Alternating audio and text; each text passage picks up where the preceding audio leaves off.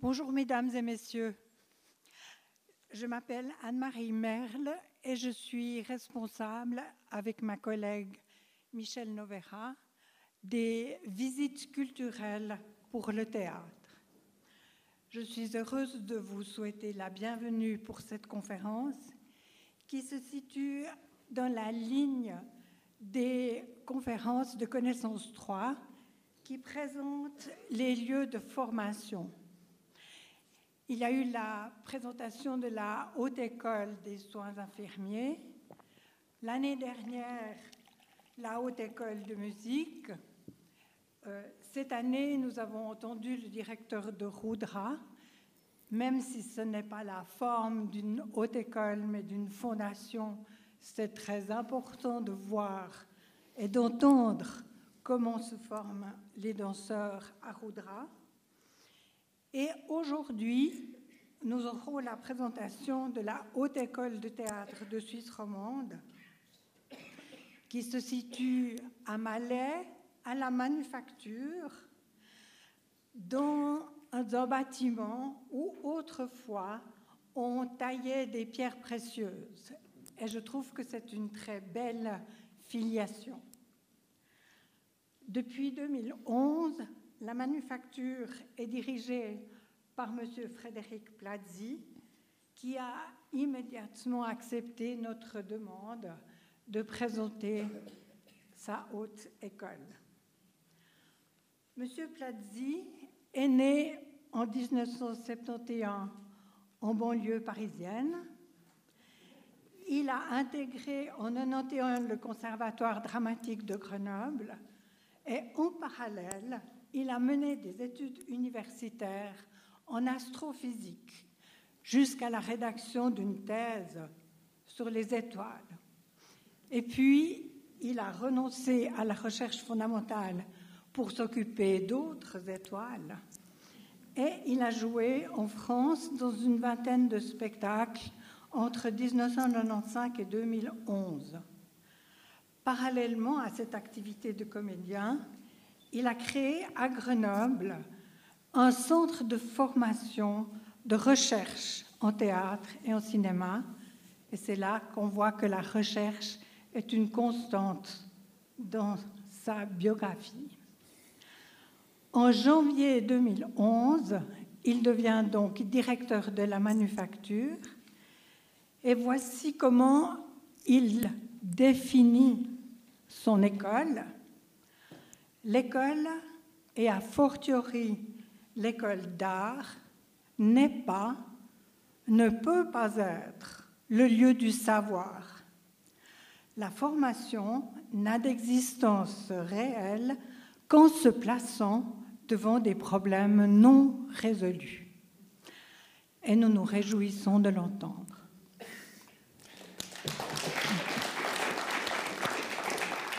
Merci, merci beaucoup, Madame Merle, pour cette présentation. Alors, euh, euh, oui, effectivement, je, vais vous parler un petit peu de, la façon dont on forme des comédiens à la manufacture. Euh, j'avais pensé élargir un tout petit peu le propos également à, la fonction et au métier d'acteur. le métier, l'acteur a toujours été dans cette position un peu ambiguë. D'abord, il, il, a exercé, il exerce chez tout le monde une, sorte de fascination qui lui donne un poids sociétal particulier, une fonction sociétale particulière, un poids symbolique important, une identification aussi, euh, une charge d'identification assez importante. Et puis il a été petit à petit reconnu au rang des métiers, des professions, la reconnaissance des professions artistiques, et puis euh, euh, avec, avec une, une place sociale tout à fait comparable aux autres secteurs d'activité et donc des parcours plus formels, plus labellisés.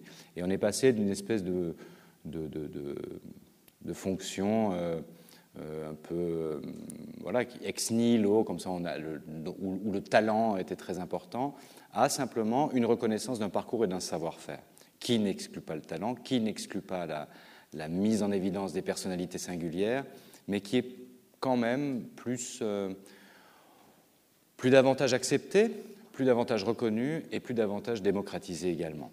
Avec ces parcours euh, de, vie, avec ces parcours sociaux, avec cette reconnaissance, a été mise en place des formations pour euh, acquérir le savoir-faire. Il faut des endroits pour le, mettre en place et le mettre en pratique. Et les écoles, au début les conservatoires, puis les écoles supérieures, sont venues apporter euh, ce, savoir avec la mise en place en Suisse des HES, avec le système en parallèle avec le système de Bologne. les arts ont été plus tard que certaines autres disciplines, mais depuis 2005, je crois, pour la musique intégrée euh, au paysage des hautes écoles. Et pour les autres arts, les arts visuels et le design, ça doit être à peu près à la même époque aussi. Pour les arts vivants, euh, alors c'était plutôt pour la manufacture en 2009. Et pour la danse, ça n'existe pas encore. Ça n'existe pas encore, mais ça existera bientôt, puisque depuis euh, quelques semaines, une semaine ou une dizaine de jours, la manufacture a obtenu l'autorisation de la Confédération pour mettre en place une filière de danseurs contemporaines au sein de son école. Alors avant de démarrer, euh, je voudrais vous, lire un tout petit texte de Giorgio Streller, metteur en scène historique du Piccolo Théâtre de Milan, parlant des acteurs. Mon métier consiste à raconter des histoires aux autres.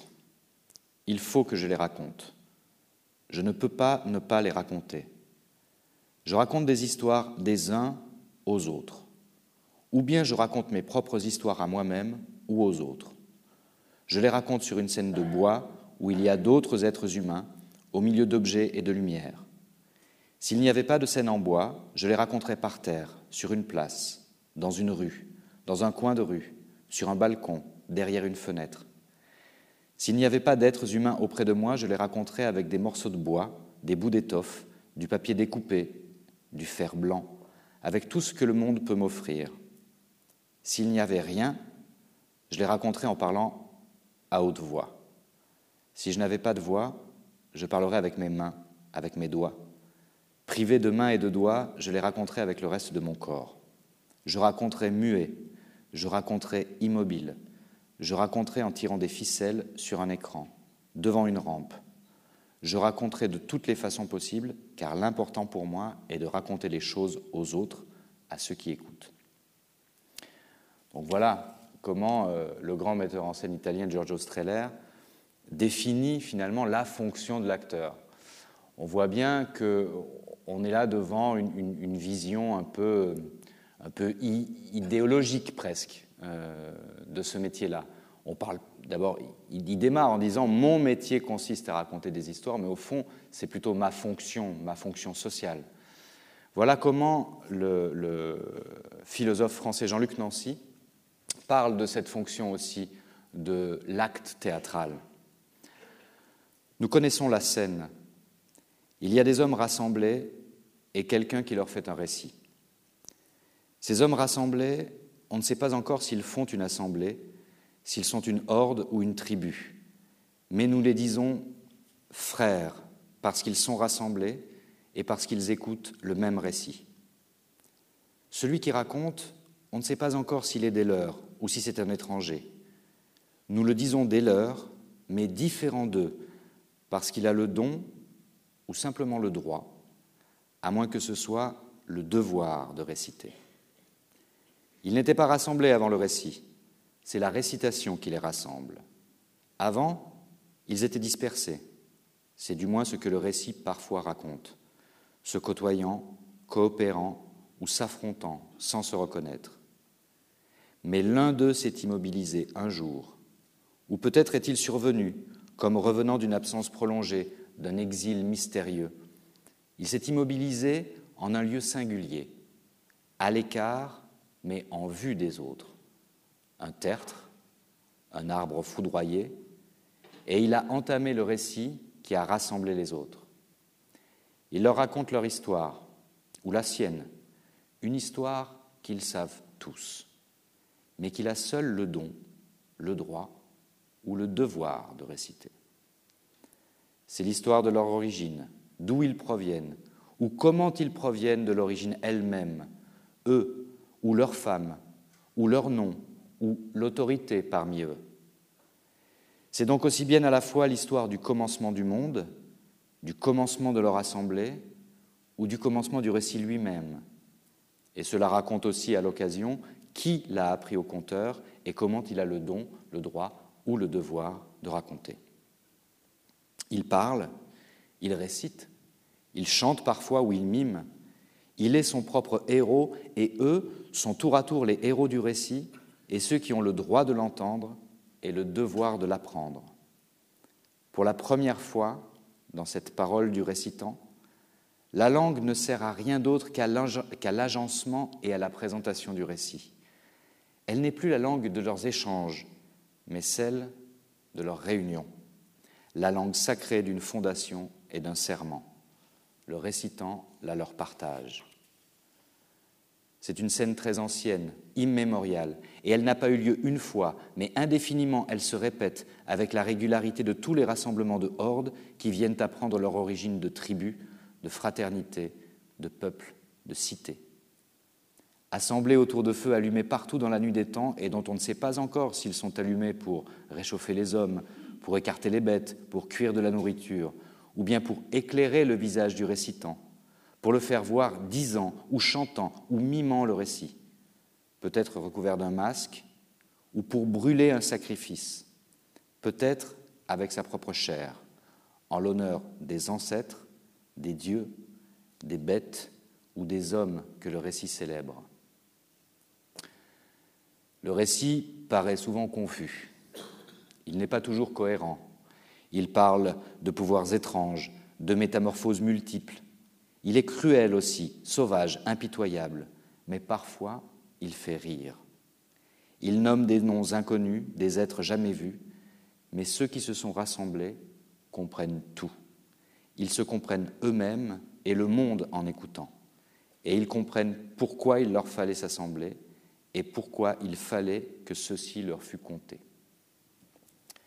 C'est un très beau texte, je trouve, de, Jean-Luc Nancy, mais qui porte, on voit bien, une, charge et un poids sur l'acteur absolument incroyable. Il est celui, le responsable de la réunion des hommes pour se raconter, pour continuer à faire exister la communauté en se racontant les histoires. Donc tout ça fait que la charge de, l'artiste porteur de parole, de l'artiste de théâtre, a été énorme depuis la nuit des temps. Elle a été source d'une fascination extrême, et je ne parle même pas là de la multiplication des, euh, euh, des, modes de communication euh, récents ou, davantage démocratisés. Hein. Je parle même de cette fonction de l'artiste qui monte sur le plateau et qui vient dire des choses. Donc on, a là un fort pouvoir symbolique qui a attiré à lui depuis très très longtemps une horde de, une horde, oui, une tribu, dirait Jean-Luc Nancy, en tout cas énormément de jeunes gens qui souhaitent euh, faire, de, l'exercice du théâtre leur profession. Alors de profession, justement, il n'y en a pas eu jusqu'à euh, assez longtemps. Et puis dans les années 70, en France en tout cas, a été reconnue cette profession avec un statut particulier connaissez peut-être le, statut d'intermittent du spectacle, qui donne des droits, qui donne un cadre social à cette profession, et qui a permis aussi aux gens qui souhaitaient, aux jeunes gens qui souhaitaient s'y engouffrer, une espèce de reconnaissance sociale. Ce qui a beaucoup rassuré les parents à une époque, qui les rassure moins maintenant, mais euh, euh, quand même, la reconnaissance de cet acte, de cet art, en tant que profession, a fait tout de même changer pas mal les mentalités. Et du coup, euh, on est arrivé à, euh, former, à, voir apparaître, à multiplier les acteurs de théâtre en tant que professionnels du théâtre. Le statut d'intermittent du spectacle, le cadre social en question, il est rassurant au départ, mais il ne donne pas la garantie de l'emploi, de toute façon. Donc, c'est une profession qui continue, pour beaucoup de familles, à faire peur. Euh, peur de s'y engager, peur d'une survivance comme ça, euh, euh, peur de ne pas assurer ses arrières, peur que si la carrière s'arrête, il n'y ait plus rien derrière, etc. Et c'est vrai que la mise en place, la reconnaissance d'un diplôme, comme c'est le cas ici en Suisse, ce qui est une petite originalité hein, dans l'Europe francophone, permet là encore de rassurer une nouvelle fois la famille, de rassurer une nouvelle fois les parents, parce que ce diplôme, il est équivalent au niveau européen à d'autres bachelors, puisque on forme ici les comédiens sous le mode d'un bachelor, mais j'y reviendrai tout à l'heure. Euh, il est équivalent et permet donc des passerelles avec d'autres secteurs d'activité.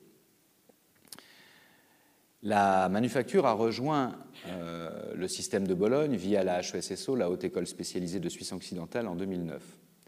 Elle délivre désormais des bachelors c'est-à-dire qui sanctionne trois ans d'études pour les comédiens. Ces bachelors en art, excepté pour la musique, sont professionnalisants, c'est-à-dire qu'on juge qu'une personne qui a, fait, qui a suivi un parcours de trois ans d'études au sein d'une haute école et qui obtient son bachelor est susceptible de pouvoir trouver du travail et de démarrer sa carrière. La manufacture accueille aussi depuis deux ans une filière de metteurs en scène qui forme donc en trois semestres des gens qui auraient obtenu un bachelor, un bachelor de comédien, mais aussi un bachelor d'une autre discipline artistique, à la mise en scène. Mise en scène étant plus spécifiquement la, mise en signe de la scène, la pratique, la connaissance et la maîtrise des signifiants de la scène.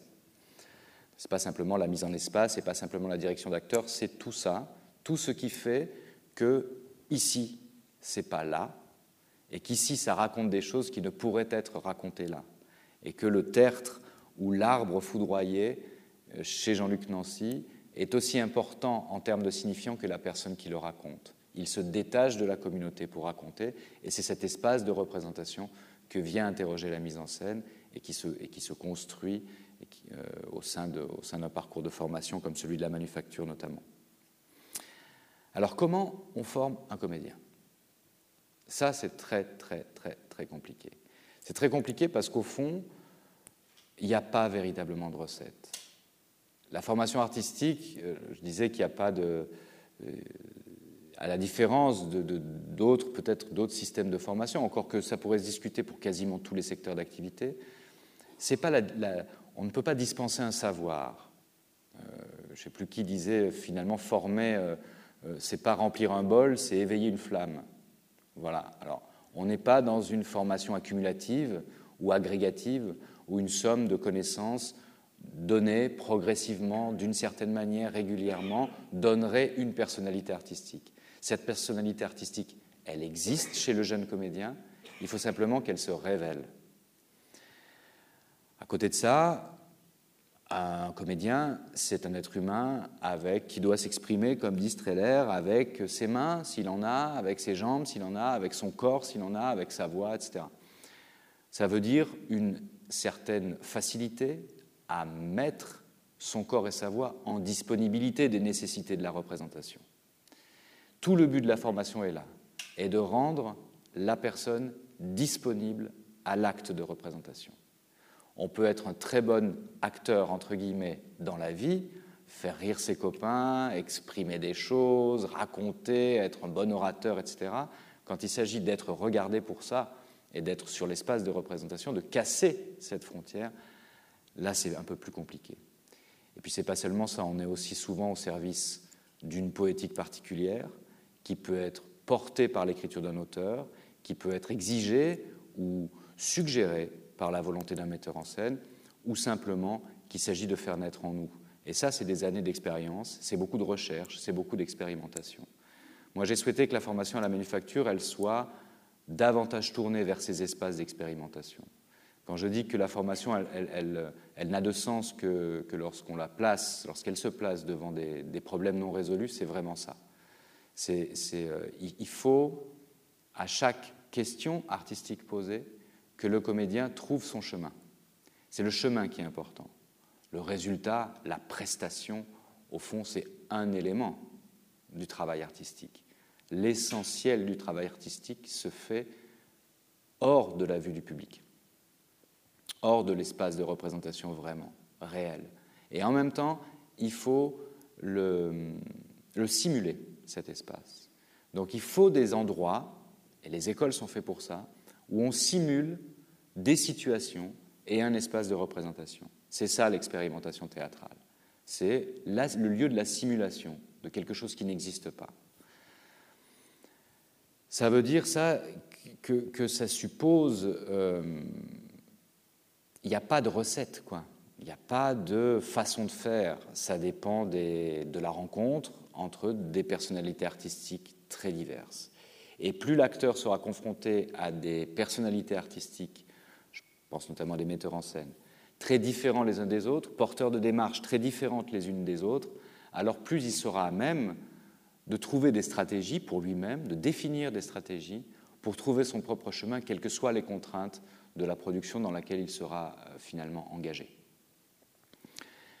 Donc finalement, la, formation à la manufacture, elle est une succession d'ateliers, d'expérimentation sur trois ans, qui se définissent quand même dans une progressivité. Il y a quand même, on, accueille des, étudiants qui, ont, euh, qui sortent de la maturité en général, au baccalauréat pour les Français, 18-19 euh, ans, l'âge moyen étant 23-25 ans. Il faut savoir que dans les HES, il n'y a pas d'âge limite.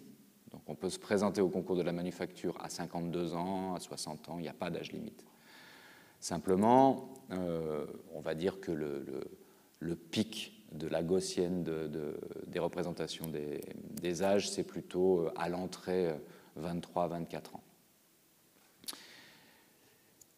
la manufacture a acquis en 10 ans, elle est née en 2003, euh, de la volonté politique des, six cantons romans et la partie francophone du canton de Berne. Euh, s'est installée à Lausanne, dans cette, usine ancienne, dans cette ancienne usine de pierres précieuses, à Malais, en 2003. Et en 10 ans, elle a 10 ans cette année, en 10 ans, elle a formé, je crois, quelque chose comme 80 comédiens ou une petite centaine. Euh, je ne peux pas dire de bêtises, mais c'est à peu près ça.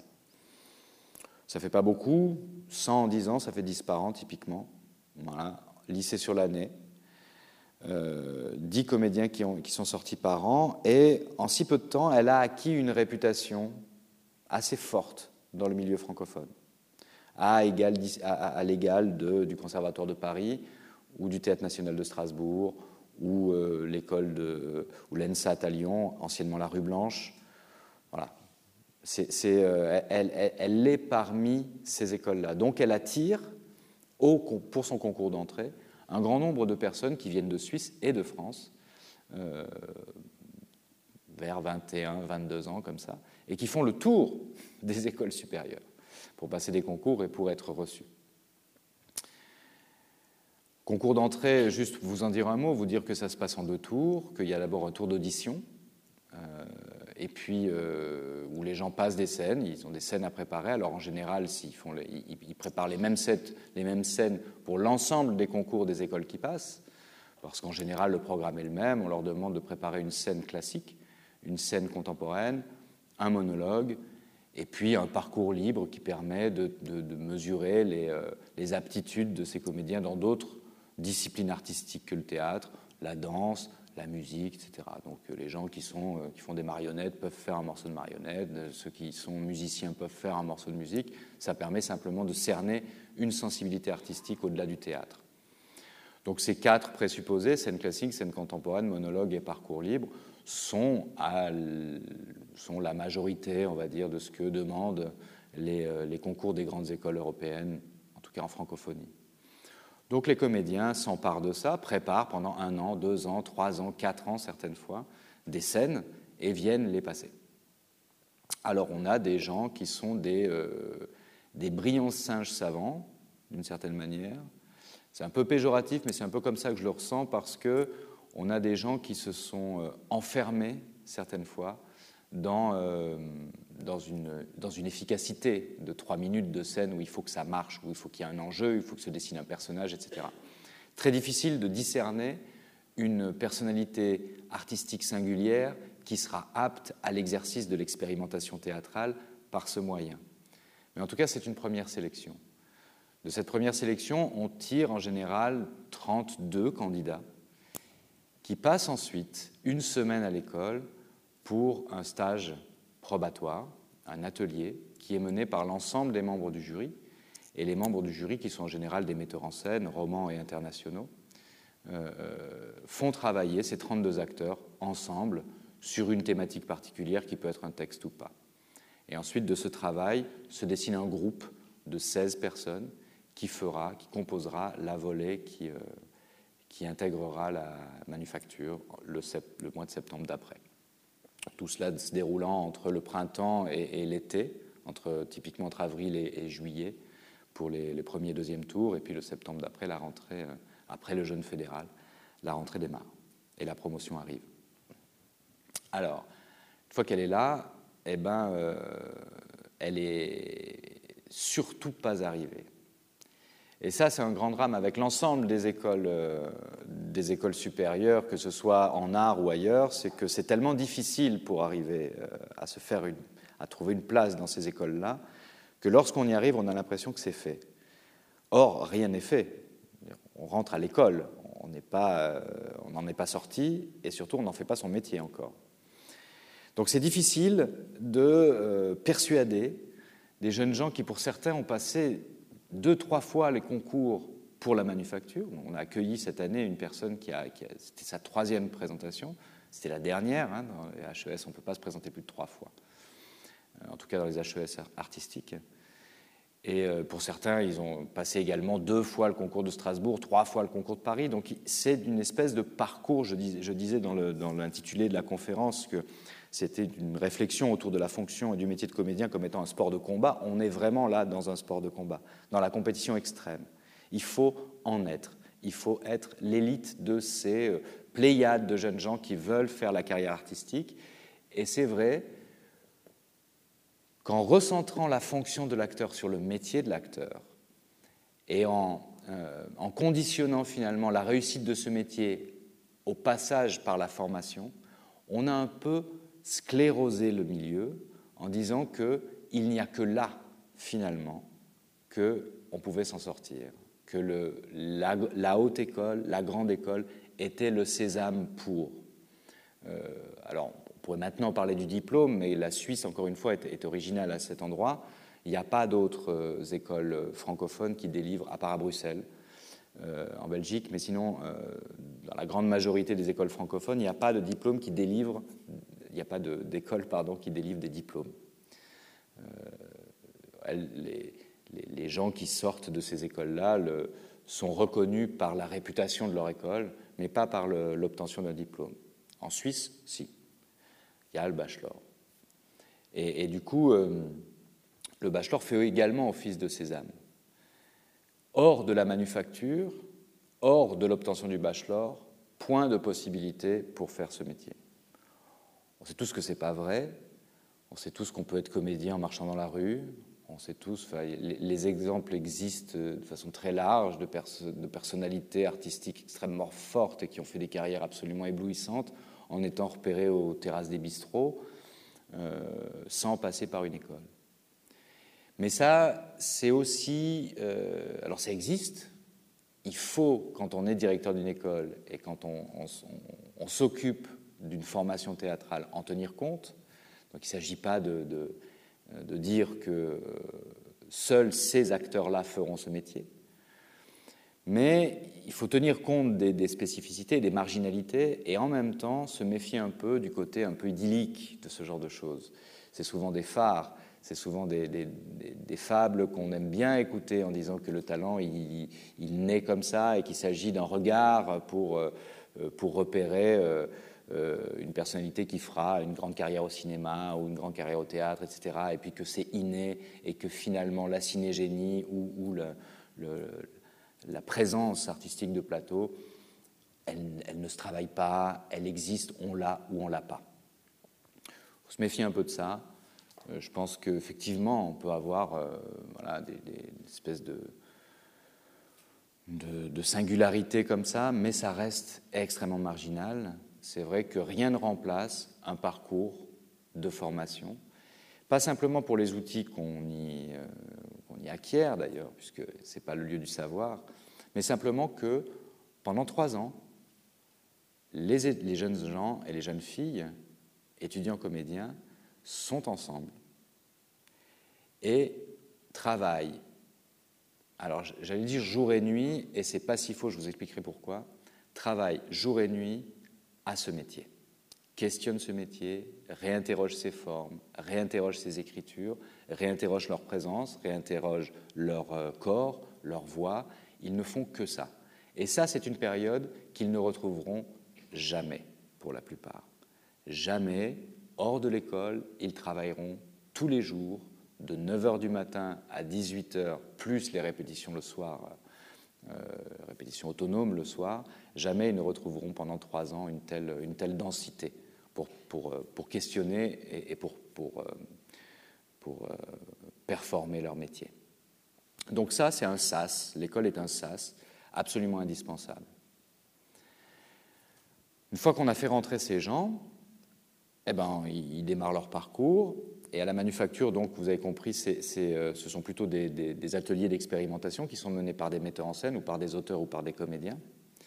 Des ateliers qui durent en général 4 à 6 semaines, euh, plutôt 4 en première année, plutôt 6 en troisième année. Ça peut aller même jusqu'à 8, 9 ou 10 semaines selon l'exigence euh, portée aux ateliers. En toute fin d'année, en toute fin de formation, pardon, les, euh, les, étudiants de la manufacture proposent un spectacle de sortie qui est, joué euh, à l'école, en Suisse romande en tournée, puis à l'international, et là qui a donné lieu à un processus beaucoup plus long, on va dire une dizaine de semaines de, de travail et de répétition. Donc on est sous des formats d'ateliers avec des personnalités artistiques différentes euh, qui donnent un prisme comme ça, des possibilités de confrontation très larges aux étudiants euh, comédiens et comédiennes. À côté de ces ateliers-là, qui sont en général concentrés sur des temps d'après-midi, euh, sur les quatre semaines ou six semaines en question, le matin, on travaille régulièrement ce qu'on appelle les fondamentaux de l'acteur, c'est-à-dire le corps, c'est-à-dire la voix, c'est-à-dire la présence. La présence étant considérée comme la conscience des éléments scéniques. Le rapport à l'environnement, le rapport au plateau, le rapport au public, le rapport aux partenaires. Ça, c'est des exercices, on va dire, qui se, qui se déroulent euh, de façon hebdomadaire à raison de 4 à 6 heures par, euh, par semaine, le matin. Et puis ensuite, on passe aux ateliers de l'après-midi. Les ateliers de l'après-midi, ils ont des thématiques. C'est pas, euh, on ne fait pas une invitation comme ça, une carte, c'est pas une carte blanche au metteur en scène en disant, ben voilà, tu as un groupe d'acteurs, puis débrouille-toi avec pendant quatre semaines. Ils sont quand même thématisés et, pensés dans une progressivité. En première année, trois axes sont privilégiés comme thématique pour ces ateliers. On va questionner l'acteur comme personne, on va questionner l'acteur comme personnage, et on va questionner l'acteur comme porteur d'une poétique de la langue. Donc on travaille sur euh, les mécanismes euh, de la poétique de certaines langues particulières théâtrales, notamment des, langues lyriques ou codifiées, euh, versifiées, en vers libre ou en, vers non libre, moins libre, toute facture d'écriture, travail précis sur le, rapport prosodique à la langue, le rapport entre euh, ce qui est dit et ce qui se passe à l'intérieur du corps. Ensuite, l'acteur comme personnage, ben c'est voilà, les, écoles de formation d'acteurs qui, ont, euh, qui ont donné dans l'histoire du théâtre euh, des clés ou des visions de la composition, de la construction du personnage dramatique sur la base d'un texte. On peut citer trois écoles rapidement, euh, deux russes, parce que les Russes ont été très très très présents dans cette, euh, dans cette construction. La, Constantin Stanislavski, qui a mis en place une méthode de formation de l'acteur dans ce cadre-là, construction du personnage. Meyerhold, qui est arrivé un tout petit peu après, et qui lui aussi a indiqué des choses, a théorisé des choses. Et puis Brecht, ensuite, qui a lui donné une autre vision de la composition du personnage, complètement déconnectée du psychologique et plus en distance par rapport à lui-même. Mais en tout cas, ces trois écoles de jeu pave un tout petit peu le, paysage théâtral dans son rapport à la construction du personnage. Et ça, les étudiants y ont accès aussi. Ensuite, la troisième étape, l'acteur comme personne, c'est simplement une, une, une, possibilité laissée aux acteurs d'expérimenter le présent de la parole, le présent de la, de, le, la parole en jeu au présent, c'est-à-dire le récit direct, on pourrait dire l'acteur-auteur, on pourrait dire le récit intime, on pourrait dire le témoignage, on pourrait dire ces choses-là. Mais ça nécessite des outils de rapport au public, d'adresse, de, construction, euh, à partir de soi et à partir d'un texte qui n'est pas écrit au préalable, des aptitudes particulières. Donc ces trois bases, acteur comme personne, acteur comme personnage et acteur comme porteur d'une poétique de la langue, sont les outils qui sont portés par des ateliers de première année. De ces, de ces outils-là découlent deux axes thématiques de travail qui vont être transversaux jusqu'à la fin de la formation et qui sont finalement une chose un peu, un peu euh, pas très, un peu bête, un peu naturelle en, tout cas, qui sont le théâtre, ça se fait avec un texte, ou le théâtre, ça se fait sans texte, euh, au préalable. Donc on a un axe qui, qui, travaille autour de la poétique de la scène, où le texte n'est pas préalable à tout acte théâtral, et puis un axe portant sur le poème dramatique, et où là on étudie les situations, les personnages et les langues des Grecs à nos jours, mises en perspective dans des ateliers. Et ces, axes se terminent euh, par, la présentation du, spectacle de sortie. Donc voilà comment se, déroule à peu près la, formation à la manufacture. Euh, c'est une formation qui est accompagnée aussi d'une forte, euh, forte place laissée à la théorie, d'abord parce que les exigences de Bologne sont telles que le niveau bachelor requiert une somme de, connaissances théoriques importantes, en tout cas de rapport à la théorie important. Ça, c'est une question qui fait très très peur à la France, et c'est pour ça que, euh, les Français sont pas encore, les écoles d'art françaises, notamment les écoles de théâtre, ne sont pas passées à, ce système-là et le, et le refusent. C'est la place de la théorie. En gros, un praticien, c'est quelqu'un euh, qui pense pas, qui fait bien ce qu'on lui dit qui est virtuose dans l'action de faire ce qu'on lui dit. Moi, je ne pense pas ça du tout. Je pense que un praticien, c'est aussi quelqu'un qui peut faire progresser son art par sa pensée. C'est aussi quelqu'un qui a le droit de remettre en question euh, la parole d'un metteur en scène, qui, qui peut avoir les armes pour discuter de façon responsable et autonome et travailler d'égal à égal, plus ou moins, avec des rôles séparés tout de même, avec le metteur en scène. Et, donc, bah, il faut euh, pouvoir avoir un regard euh, critique sur ce métier, sur sa formation, sur l'art, sur les pratiques artistiques. Et ça, ça se travaille également. La critique, c'est une des places de la théorie à la manufacture.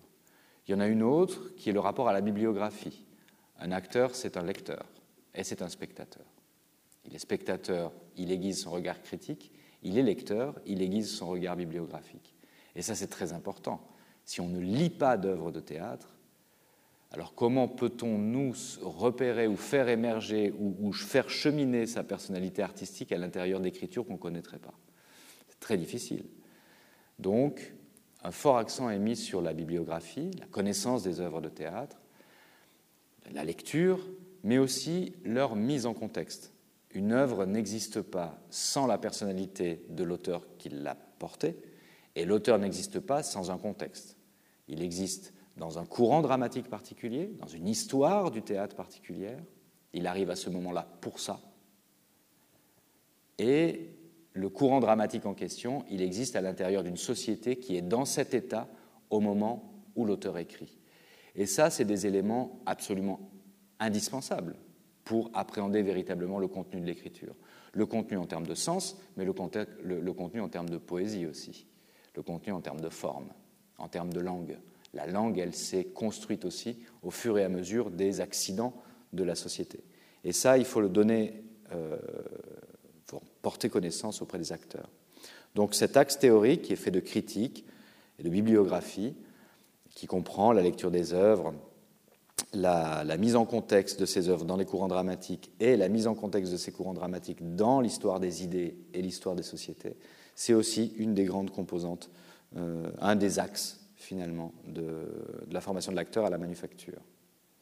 Et puis il y a un autre, un autre aspect qui touche à la, fois la théorie et la pratique et qui conduit à euh, l'obtention du diplôme du fameux bachelor. Il s'agit d'une d'une épreuve qui, se, donc, qui se, déroule plutôt en, fin de formation, mais qui démarre assez avant dans sa préparation, où on demande aux acteurs de, réaliser un solo théâtral, avec ou sans texte. Ils auront fait les deux hein, dans leur formation. Donc on, on, les contraint sur rien. Ils ont 20 minutes, une demi-heure pour faire une proposition artistique complètement singulière, à partir des éléments qu'ils souhaitent. Et vient étayer cette pratique, vient étayer ce solo, un mémoire qui est en fait une mise en contextualisation de ce solo, argumenté. C'est-à-dire que on va expliquer dans quelle, dans quelle thématique on se trouve, pour quelles raisons ce sujet est intéressant, quelles sont les influences qu'on en a, dans quel courant on se situe, qu'est-ce que ça veut dire, qu'est-ce qu'on questionne. Et ça, ça fait partie, ça c'est l'objet du mémoire.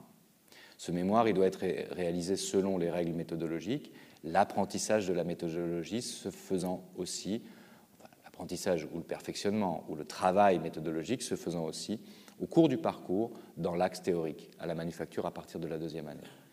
Donc on a comme ça trois axes finalement euh, à la manufacture pour les, pour les étudiants comédiens. On a un axe sur la poétique de la scène, enfin disons, ça c'est plutôt un sous-axe. On a un axe technique, travaille les fondamentaux du corps, de la voix, de la présence. On a un axe pratique, composé des deux sous-axes poétiques de la scène et poème dramatique, et puis on a un axe théorique qui vient alimenter l'axe technique et l'axe théorique venant alimenter la pratique artistique. Parce qu'il ne faut pas se tromper. le danger un des dangers possibles du système de Bologne et de la conformation des écoles d'art à toutes les autres écoles qui forment au secteur d'activité, c'est l'annihilation, le terme est un peu fort, mais l'assimilation aux autres pratiques de formation. Il faut à tout prix que ces champs disciplinaires spécifiques le restent spécifiques, et donc que les méthodes d'apprentissage soient spécifiques. On forme des praticiens euh, dans les HES, on forme des artistes ou des praticiens des arts euh, dans les hautes écoles d'art. Et on ne forme pas euh, parce qu'il y a de la théorie, forcément des dramaturges ou forcément des professeurs d'université. On ne forme pas des danseurs parce qu'on, travaille le corps, on ne forme pas des chanteurs parce qu'on travaille la voix, on forme des acteurs. Et toutes les autres composantes, travail de la voix, travail du corps, travail de la présence qui composent l'axe technique, ou travail de méthodologie, de bibliographie, de critique qui composent l'axe théorique, sont là pour alimenter en feedback permanent les ateliers de pratique artistique qui sont la clé de voûte véritablement de la formation de l'acteur et sa colonne vertébrale. Donc ça, c'est un peu schématique. En réalité, euh, en, pratique, au quotidien, tout ça est très interpénétré. Alors, évidemment, il y a des cours spécifiques de, technique, des cours spécifiques de théorie, mais il est très important, si on imagine l'atelier de formation comme un atelier d'expérimentation, que soit également présent au moment de la pratique du plateau, euh, qu'il soit question de théorie et de technique. Il est très important pour des praticiens, peut-être la différence avec les autres, euh, avec les autres formes de, allez, de, disciplines qui utilisent fortement la théorie, j'essaie de faire référence à mes années d'astrophysique, euh, c'est la pratique qui justifie l'utilisation de la théorie au théâtre. C'est au moment de la pratique qu'on sent qu'on en a besoin. Et il ne peut pas y avoir de choses euh, un, peu, un peu directes qui passeraient d'une chose théorique qui serait ensuite mise en pratique sur le plateau. Il faut d'abord la pratique. C'est la pratique qui décide de, du besoin de la théorie ou du besoin technique. J'aimerais juste vous demander de dire deux mots de la formation de technicien de théâtre avant que nous passions aux questions, parce que le temps de M. Plazzi est limité. Oui, alors c'est vrai que euh, donc là je vous ai parlé de la, filière comédien essentiellement. On n'a pas passé de temps sur la filière metteur en scène, mais en gros ça c'est les deux filières qui composent actuellement euh, la formation à la manufacture sous son mode HES, haute école spécialisée. Mais nous accueillons également euh, une autre formation qui n'est pas HES, qui est de, niveau CFC, pour les techniciens du spectacle, les technicienistes, là encore, reconnaissance du métier assez tardive ici en Suisse, mais et mise en place des formations afférentes, positionnées au niveau CFC. Alors cette formation est, un peu différente de celle des artistes proprement dit, parce que euh, elle se passe, c'est une formation en emploi, formation par alternance, où les jeunes techniciens en son, en lumière et en plateau viennent apprendre la théorie à l'école deux jours par semaine, puis ensuite, ça dure quatre ans la formation, hein, puis ensuite un jour par semaine.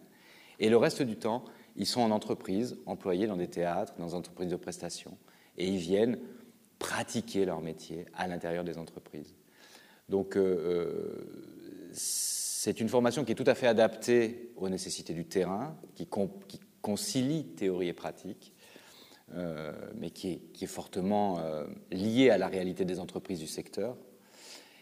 Simplement, c'est vrai que par cette, particularité de la formation en emploi et donc par alternance, on, a des plannings qui font que l'articulation des techniciens de la scène en formation avec les acteurs ou les metteurs en scène est rendue très difficile au sein, au sein même de l'école. Merci beaucoup. Je vous en prie. Alors, c'est le moment de poser vos questions.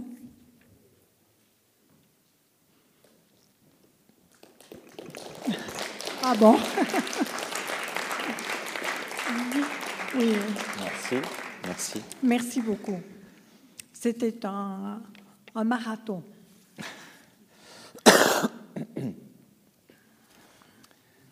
Alors, il y a des questions? Y a-t-il des questions? Ah, une question. Bien sûr qu'il y a des questions.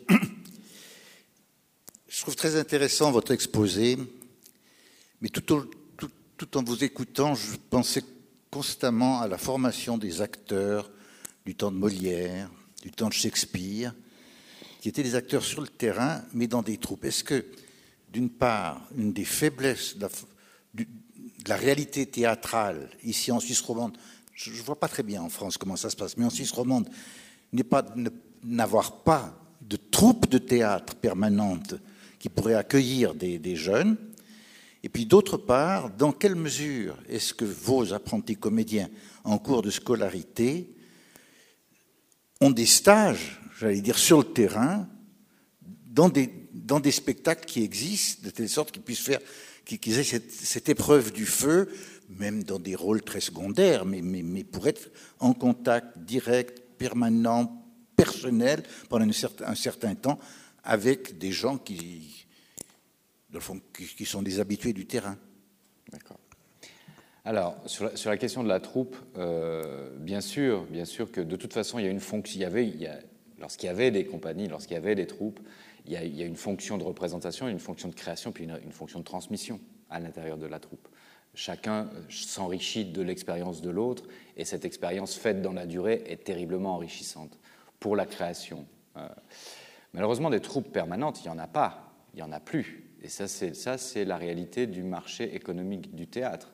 Il n'y a plus de troupes permanentes en Suisse romande, il n'y en a plus en France non plus, à part la comédie française et le théâtre du soleil éventuellement, qui sont véritablement des communautés qui se réunissent, mais autour d'une personnalité artistique forte. Ce n'est pas le cas du français, hein, mais je parle en tout cas du théâtre du soleil, et qui ont la, culture de ça, mais aussi la, possibilité économique de faire exister sur un temps très long le parcours de 10, 20, je ne sais pas combien ils sont au soleil maintenant, mais enfin bon, mettons une vingtaine, d'acteurs. Alors ça, c'est, euh, on, peut, le, regretter, et bien sûr qu'on le regrette, parce que ça a donné des, des, euh, voix euh, théâtrale très importante.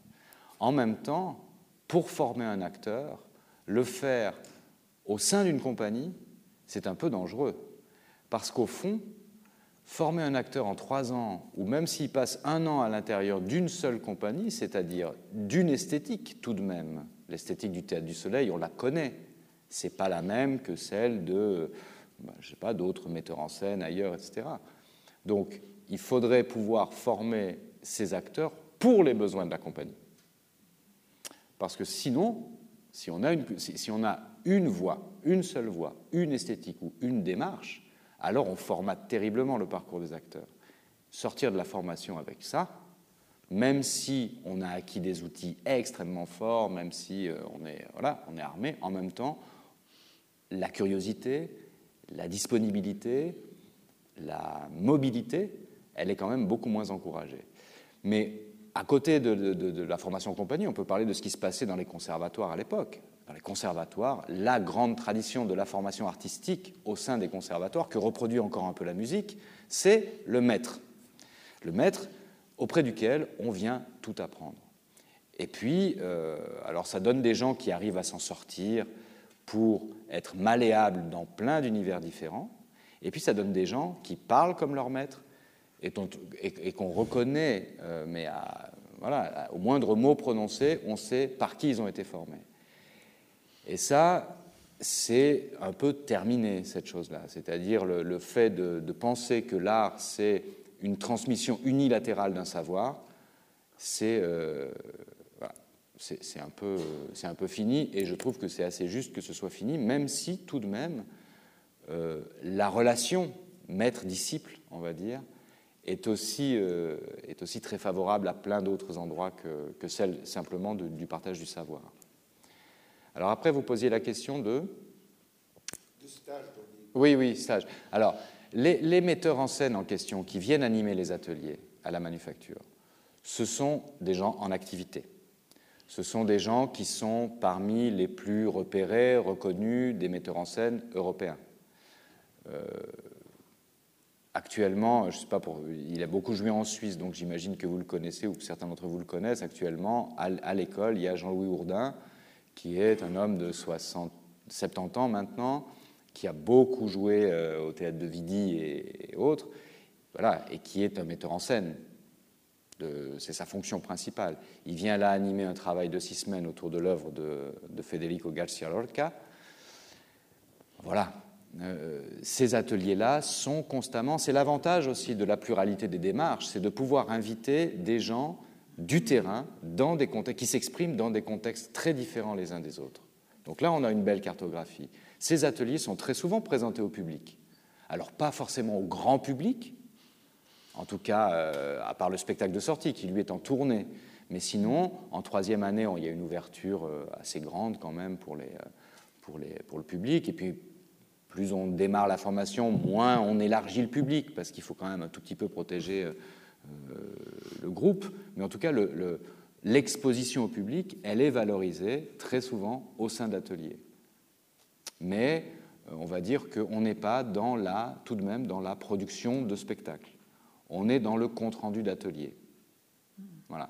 Alors, est-ce qu'il serait nécessaire de mêler, d'accompagner la formation des acteurs de stages d'immersion, on va dire, au sein de spectacles, je ne suis pas persuadé. Je suis pas persuadé. D'abord parce que le théâtre est un art collectif et que la formation de théâtre à la manufacture comme ailleurs, elle se conçoit pour un groupe entier. La progression dont je vous parlais, les différents ateliers, sont, sont, euh, sont mis en place pour l'ensemble du groupe et c'est l'ensemble du groupe qui avance ensemble, justement. Il n'y a pas une formation individualisée pour un acteur qui pourrait s'absenter pendant un mois pour aller dans un spectacle puis qui reviendrait après. Je pense qu'il se passe des choses à l'intérieur d'une communauté théâtrale qui sont de l'ordre de la troupe, justement, ce qui pouvait se passer dans un phénomène de troupe. En fait, ils sont une troupe. Ils sont une troupe sans metteur en scène. Et ils invitent, par le biais de l'école, des metteurs en scène pour venir travailler avec eux mais c'est véritablement la troupe qui avance. Donc isoler des parcours comme ça dans des stages d'immersion, ça, ça me paraît très compliqué en termes logistiques. Après, je pense qu'ils y apprendraient plus la frustration qu'autre chose, ce qui n'est peut-être pas mal dans un parcours de formation artistique, mais, euh, voilà, je préfère qu'il, je préférerais pas. On a le temps pour encore deux ou trois questions.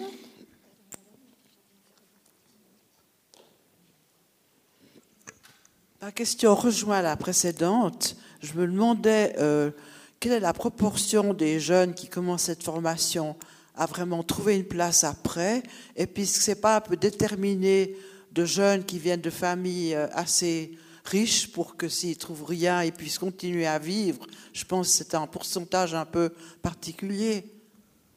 Alors ça, euh, bon, l'école est, à 10 ans, hein, donc comme la formation dure 3 ans, très difficile d'avoir beaucoup de recul encore sur, sur l'activité économique de ces diplômés.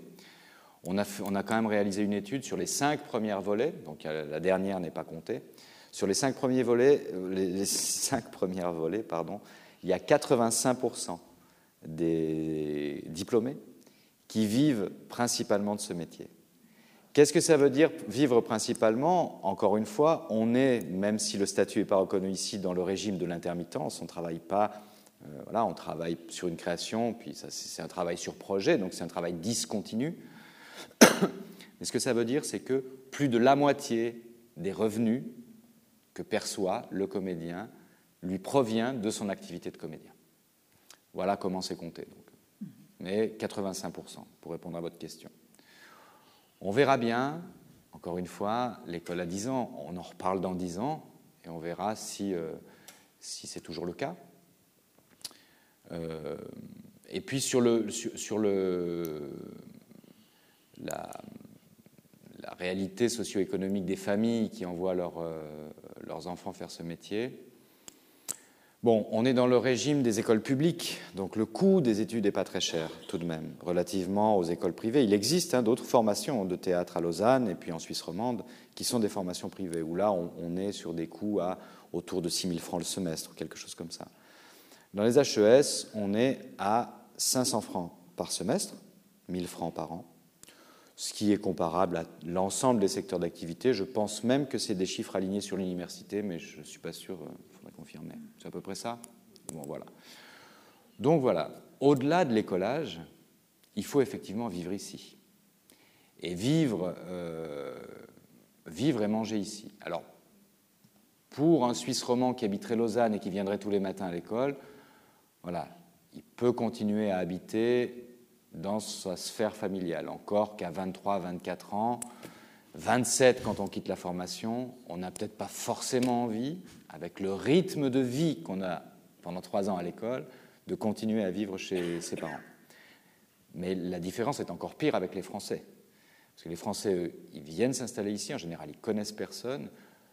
La, la, dépréciation de l'euro par rapport au franc suisse a été telle que dans les trois dernières années, ça a été un bouleversement économique pour ces jeunes gens qui empruntent parfois de l'argent auprès des banques pour pouvoir faire leurs études et qui se retrouvent au bout d'un an et demi à avoir épuisé l'essentiel des prêts qu'ils avaient fait pour trois ans. Donc on a ce type de réalité. Effectivement, ça c'est très problématique. C'est très très très problématique. Je pense que euh, l'école, euh, l'exigence de l'école devrait faire en sorte de trouver des solutions d'accompagnement financier pour ces étudiants. Actuellement, ce n'est pas possible on n'a pas, par le biais du, en tout cas du système public des HES, il n'y a pas moyen de trouver de l'argent pour ça. Donc en général, les étudiants travaillent à côté. Ils ont des petits boulots pour payer leurs études. Rien d'étonnant à ça. Tous les, enfin, beaucoup, beaucoup d'universitaires le font, beaucoup, voilà. Sauf que l'exigence de la manufacture, elle n'est pas là. À 18 heures, quand on quitte le metteur en scène avec qui on vient de travailler, on ne rentre pas chez soi. À 18h, on apprend les textes pour le lendemain. On continue à travailler la scène qui sera passée le lendemain. On continue à faire des propositions de façon collective ou même individuelle pour le lendemain. Alors il faut jongler avec tout ça. Quelquefois, euh, bah, c'est des boulots du week-end, quelquefois c'est du babysitting, quelquefois, souvent c'est du travail euh, de service de bar, service de. Mais c'est quand même, euh, assez. ça, c'est une, pour moi, c'est une problématique forte de l'école. Parce que nous, on arrive avec un, discours d'une exigence rare. En plus, euh, je voulais à peine esquisser tout à l'heure, mais le, rythme euh, d'études à la manufacture, il est extrêmement élevé pour la bonne et simple raison que l'école est ouverte jour et nuit. Elle ne ferme pas. Les étudiants ont un code, ont le code d'accès de la maison et peuvent rentrer, travailler toute la nuit. On leur demande de ne pas dormir là, simplement, parce que ça, c'est interdit et c'est dangereux. Mais au-delà de ça, ils peuvent véritablement travailler euh, jour et nuit. Ils le font. On, trouve à 2-3 heures du matin des étudiants dans les salles de travail en, train de répéter. Mais cela, c'est effectivement des gens qui ne travaillent pas par ailleurs pour vivre. Et avec ce niveau d'exigence, je pense que l'école serait en, devoir de trouver des solutions alternatives. On verra bien si, euh, l'école étant jeune, si, finalement on arrive par du mécénat, par, par des fondations privées à trouver des, à, trouver des possibilités d'accompagnement, pour l'instant c'est très peu le cas. Ça arrive de façon très marginale. Est-ce que je pourrais vous demander pour terminer de parler de la visite que la manufacture propose à Connaissance 3 oui, oui, bien sûr, mais je crois qu'il y avait une, autre, il y a une dernière question. Alors là, c'est. J'avais une petite question. Est-ce, question. Est-ce que vous avez des rapports avec le festival Off d'Avignon? Est-ce que vous avez des stages là-bas? Est-ce que vous avez un stand de représentation? Enfin, Quels sont vos rapports avec Avignon? Alors, alors, Avignon Off, euh, non, pas vraiment, parce que euh, Avignon In, oui. L'école a, l'école a eu un, rapport, euh, un rapport de proximité avec Avignon In parce que l'école y a été invitée pour présenter les spectacles de sortie. Mais Avignon Off, non. Alors après, que des, des diplômés ou même des étudiants en école se constituent en collectif et présentent un projet personnel ou le résultat d'un atelier dans le cadre du Festival Off d'Avignon et dans le marché qu'il représente, ça, ça pourrait être possible. Je ne pense pas qu'il y ait eu d'exemple encore, mais ce pourrait être possible. Vous savez, euh, euh, Avignon Off, euh, c'est finalement pas, vraiment une structuration, c'est l'allocation des espaces. Donc il suffirait que la manufacture à titre institutionnel ou que des diplômés à titre individuel louent un espace pendant la période d'Avignon dans le cadre du festival et se fasse inscrire au off euh, euh, dans le programme officiel pour faire partie du, festival. Mais, euh, au-delà de ça, tout cas, la part de visibilité de l'école à Avignon, elle est, elle est passée par le festival officiel qui a invité l'école et pas par la représentation au off. Je vous en prie. C'est vous qui dites. oui, oui, bah, allons-y, allons-y. Alors c'est tout bon. Encore une question Devant. Devant, là. Ah, merci beaucoup. J'aurais une toute petite question, puis une un peu plus compliquée peut-être. La petite question, c'est de savoir, ça nous intéresse, de savoir comment vous faites travailler la mémoire pour vos étudiants. Euh, ça, c'est la première. La deuxième, c'est de savoir, au fond, qu'est-ce qu'il en est de la au fond, je n'ai pas tout à fait saisi, mais de la formation, notamment quand vous dites euh, il y a une partie qui est du classique, il y a du contemporain. Et où réside la différence Et est-ce qu'il y aura, je vais dire, une tendance, pour le futur, de faire comme dans d'autres domaines, une spécialisation? Alors, euh, sur, la, mémoire, il n'y a pas d'exercice de mémorisation véritablement, parce que c'est le, mécanisme de la mémoire artistique, notamment pour un comédien, il est terriblement intrinsèque à lui-même on a des, on a des gens, c'est vrai qu'il arrive euh, qu'on ait des gens qui aient énormément de difficultés à, saisir, à, imprimer euh, dans leur mémoire un texte. En général, pour des gens de cet âge-là, c'est assez rare, mais ça peut arriver. Alors après, il y a des stratégies, mais chaque comédien a le sien. Et il n'est pas question d'en faire une règle. Euh, moi, personnellement, dans mon parcours d'acteur, je n'ai jamais appris un texte de ma vie, jamais. De façon de façon mécanique, on va dire. C'est véritablement le moment de la répétition, dans les situations du plateau, que le texte est né. S'il n'y avait pas eu de relation entre ce que je dis et là où j'étais, je ne pouvais pas apprendre un texte. Par contre, ça pouvait se faire extrêmement vite, extrêmement vite, dans les premiers temps de répétition. Mais il fallait un autre rapport que le rapport au texte. Il me fallait un rapport au partenaire, il me fallait un regard ici, il me fallait un environnement là, et ce parcours-là dessinait la mémorisation du texte. En mémorisant le parcours, je mémorise le texte. Il y a des gens qui écrivent leurs textes à la main, et puis euh, il y a des gens qui n'apprennent que leurs répliques, et puis il y a des gens qui euh, le récitent euh, souvent, souvent, souvent, d'autres qui l'écrivent avec leurs propres mots avant de revenir au texte. il y a plein, plein, plein de mécaniques. Donc ça, c'était la question simple, si j'ai compris. Et la question compliquée, c'était la, filiation classique contemporain. Alors, qu'est-ce que c'est que le théâtre contemporain? Une bonne question. Euh, je pense qu'à peu près tout le monde pense qu'il est contemporain. Euh, hein? Ce sera, ce sera le classique de demain, exactement. Alors évidemment, on, a une filiation plus claire quand il s'agit des écritures théâtrales. on, sait à peu près ce que pourrait être une écriture classique. On a du mal à définir à l'endroit où démarre véritablement le contemporain. Nous, à la manufacture, on traverse des écritures qui vont des Grecs, de la tragédie grecque, à l'écriture post-dramatique. Ce qu'on appelle l'écriture post-dramatique, c'est un terme qui, a émergé euh, il y a une dizaine, une quinzaine d'années. C'est-à-dire un endroit où euh, la continuité du récit est explosée, euh, où la narration est explosée, et où on est sur des formats de, plutôt de travail sur le fragment, sur le montage, sur la parole qui vient collapser euh, euh, des, des, éléments textuels, on va dire. Et ça, c'est des écritures qui sont aussi très, très euh, sujets à l'interdisciplinarité, parce que pour traiter ça, quelquefois, on fait appel à des formes extra-théâtrales, la vidéo, les arts plastiques, la danse, les têtes d'objets ou que sais-je. Et voilà, ça c'est. Donc on traverse ce prisme-là. Alors après, une spécialisation en théâtre contemporain, vous vouliez dire, par exemple? Non. Au fond, la question, c'est de dire est-ce qu'il y aura des personnes, des, de, vos, étudiants qui disent mais moi, je vais me diriger avant tout vers le contemporain parce que le classique, ben, il y en a marre. Hmm. Alors, je, moi, je pense que euh, les outils qui sont apportés à la manufacture peuvent et ont vocation à servir l'ensemble de ce prisme-là. D'où l'importance d'avoir une multiplication de démarches. On fait évidemment travailler les gens avec des metteurs en scène de 70 ans. On, en parlait tout à l'heure, Michel Vinavert, qui a 90 ans, qui est le père des auteurs contemporains français, mais enfin quand même qui est tout de même assez âgé, vient donner un atelier à l'école, mais en même temps on va travailler avec une équipe de performance, euh, de jeunes performeurs italiens qui, voilà, qui pensent une, une interdisciplinarité. Donc la pluri, euh, pluralité des démarches fait qu'on on offre une palette assez large du plus classique au plus contemporain aux étudiants. Après, c'est à eux de se déterminer.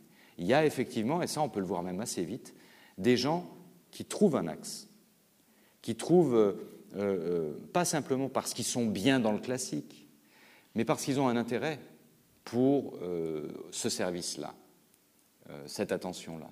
Et alors, effectivement, ce sont des gens qui travailleront plutôt avec des metteurs en scène, euh, on va dire, pardon, euh, je ne sais pas comment dire ça, disons, euh, repérés, dans, des, dans des formats assez, assez, assez repérés aussi de, de, de, création, et sur des textes classiques. Et puis, des comédiens qui sont plus, qui deviennent presque metteurs en scène d'eux-mêmes, presque, vraiment créateurs d'eux-mêmes, et qui construiront une compagnie, réuniront des, camarades autour d'eux, feront des propositions, euh, en ce moment à l'arsenic. Euh, bon, ça s'est terminé hier, c'est dommage. Il y avait un, des anciens étudiants qui a proposé un solo euh, autour, de, autour de fragments de textes et de propositions personnelles, un solo qu'il avait fait en, c'était son solo de sortie qu'il a, qu'il a modifié et puis qu'il a, après sa formation, qu'il a continué à, à, construire et puis qu'il a proposé.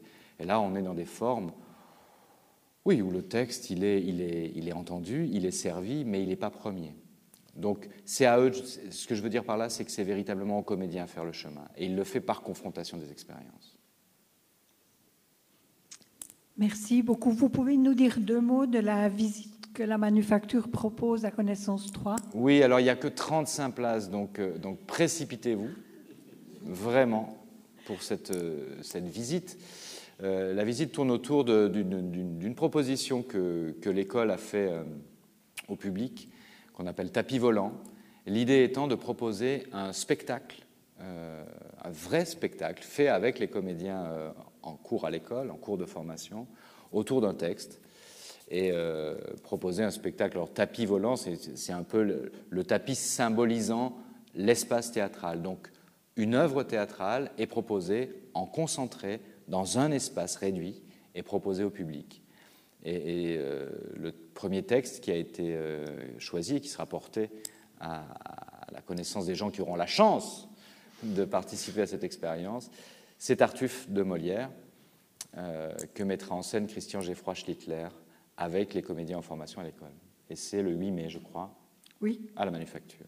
En plus, vous pourrez découvrir une ancienne usine de pierres précieuses, pour ceux qui n'ont pas l'habitude.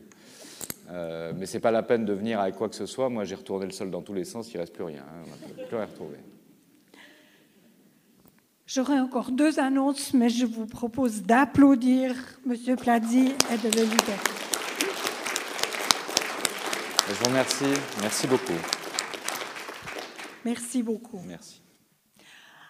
Alors, deux annonces. Il y aura, en plus de la visite culturelle théâtrale à la Manufacture le 8 mai, beaucoup plus tôt, le 13 février, nous pouvons aller à l'espace culturel des terreaux pour un spectacle qui s'appelle Lapidé, qui a été écrit en relation avec la question sur l'islam. Et je sais que à connaissance 3, il y a eu des demandes de réflexion autour de l'islam. Et ce spectacle du 13 février sera suivi d'un débat animé aussi par Amnesty International. La prochaine conférence sera la première de l'année prochaine, le 13 janvier, La mort dans le pré, un cimetière antique à Lausanne, conférence présentée par M. Laurent Flutsch, qui est conservateur du musée romain de Midi. Je vous remercie.